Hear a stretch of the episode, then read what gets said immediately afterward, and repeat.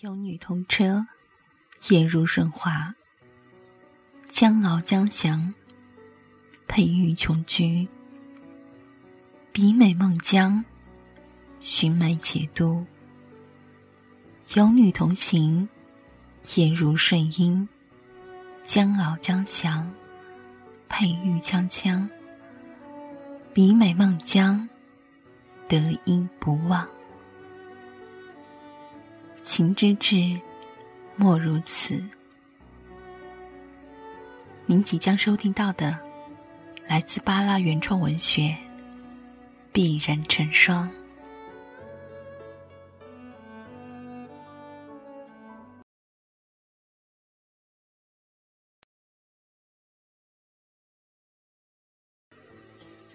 萌生去见素玉的念头，只因他告诉我，他家有一个书房。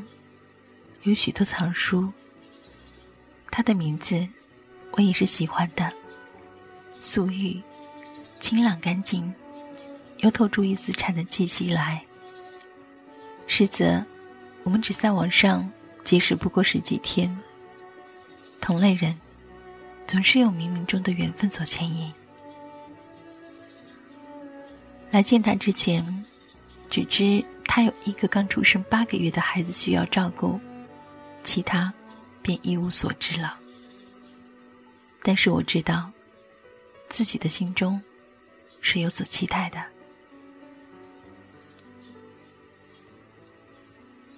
抵达长安区，在某个路口等他来接我。见到他的那一刻，我便有了欢喜。站在我面前的，是一个面目清秀、粉面含春的女子。穿着白色的衣服，白色的亚麻裙裤在风中飘逸成诗。穿着红绿相间的绣花鞋，手腕上的银镯可以花纹，透出光泽来。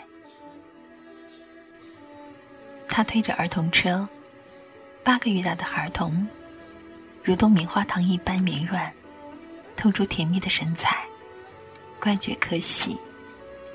因着孩子的缘故，苏玉的面容显出和善可亲的心情，让我在见到他的第一刻就毫无生疏感。素玉带我去了书房，她说：“这些书都是她的丈夫收藏的。她的丈夫名长一，是一个博览群书的男子。”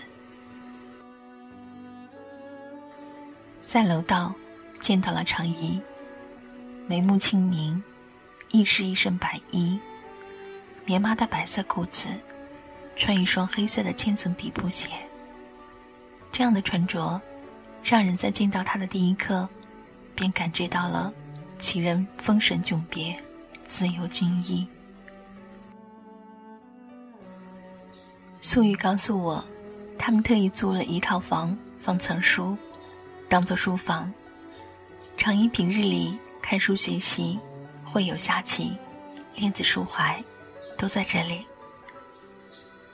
诸如吃饭、入睡这些生活琐事，便在附近的一个家里。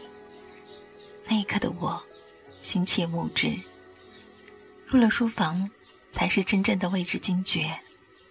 目之所及，都是古书，檀木书柜散发出香味，老旧的线装书。摆在书柜里，一一翻过，都是中国古典文学中最精华的所在。